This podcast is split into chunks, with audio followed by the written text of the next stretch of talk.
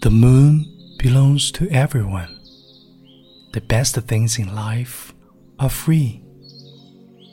The stars belong to everyone. They gleam there for you and me. The flowers in spring, the robins that sing, the sunbeams that shine.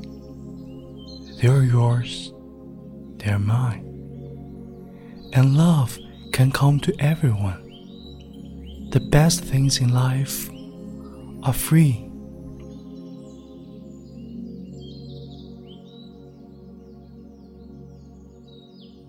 亲爱的朋友，你好，我是永清。刚才我为你读的是《The Best Things in Life Are Free》。月亮属于每个人，星星属于每个人，春之繁花，鸟之鸣唱，温暖的阳光属于你，也属于我。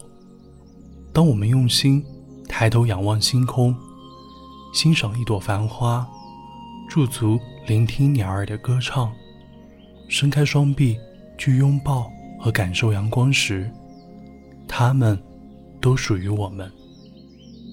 我们用眼睛、鼻子、耳朵、肌肤感受它们，它们照映在我们的心中，给我们温暖和美的启迪。当我们的心中被爱和温暖包围时，爱也会降临到我们身上。苏轼在《赤壁赋》里写道：“惟江上之清风，与山间之明月，耳得之而为声，目遇之而成色，取之无尽，用之不竭，是造物者之无尽藏也，而吾与子之所共适。只有江上的清风，以及山间的明月，听到。”变成了声音，进入眼帘，便挥出形色。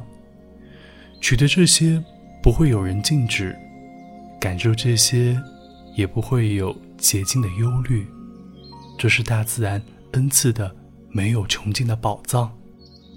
你和我，可以共同享受。把我们的感受打开，学会用心。The best things in life are free.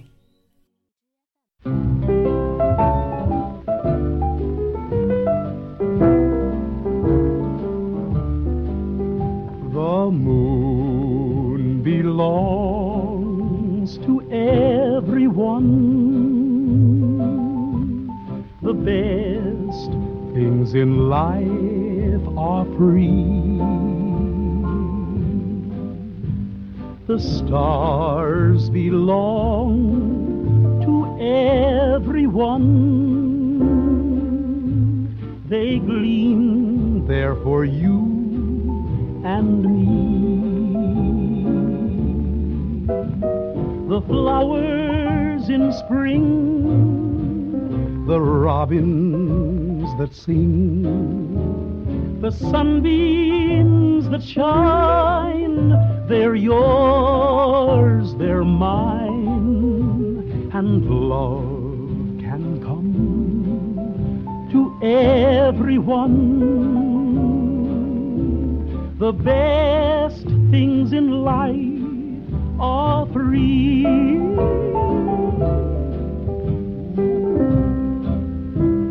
Honey, the moon belongs to everyone. You know the best things in life are free. And the stars, they belong to everyone. They're shining up there for you and for me.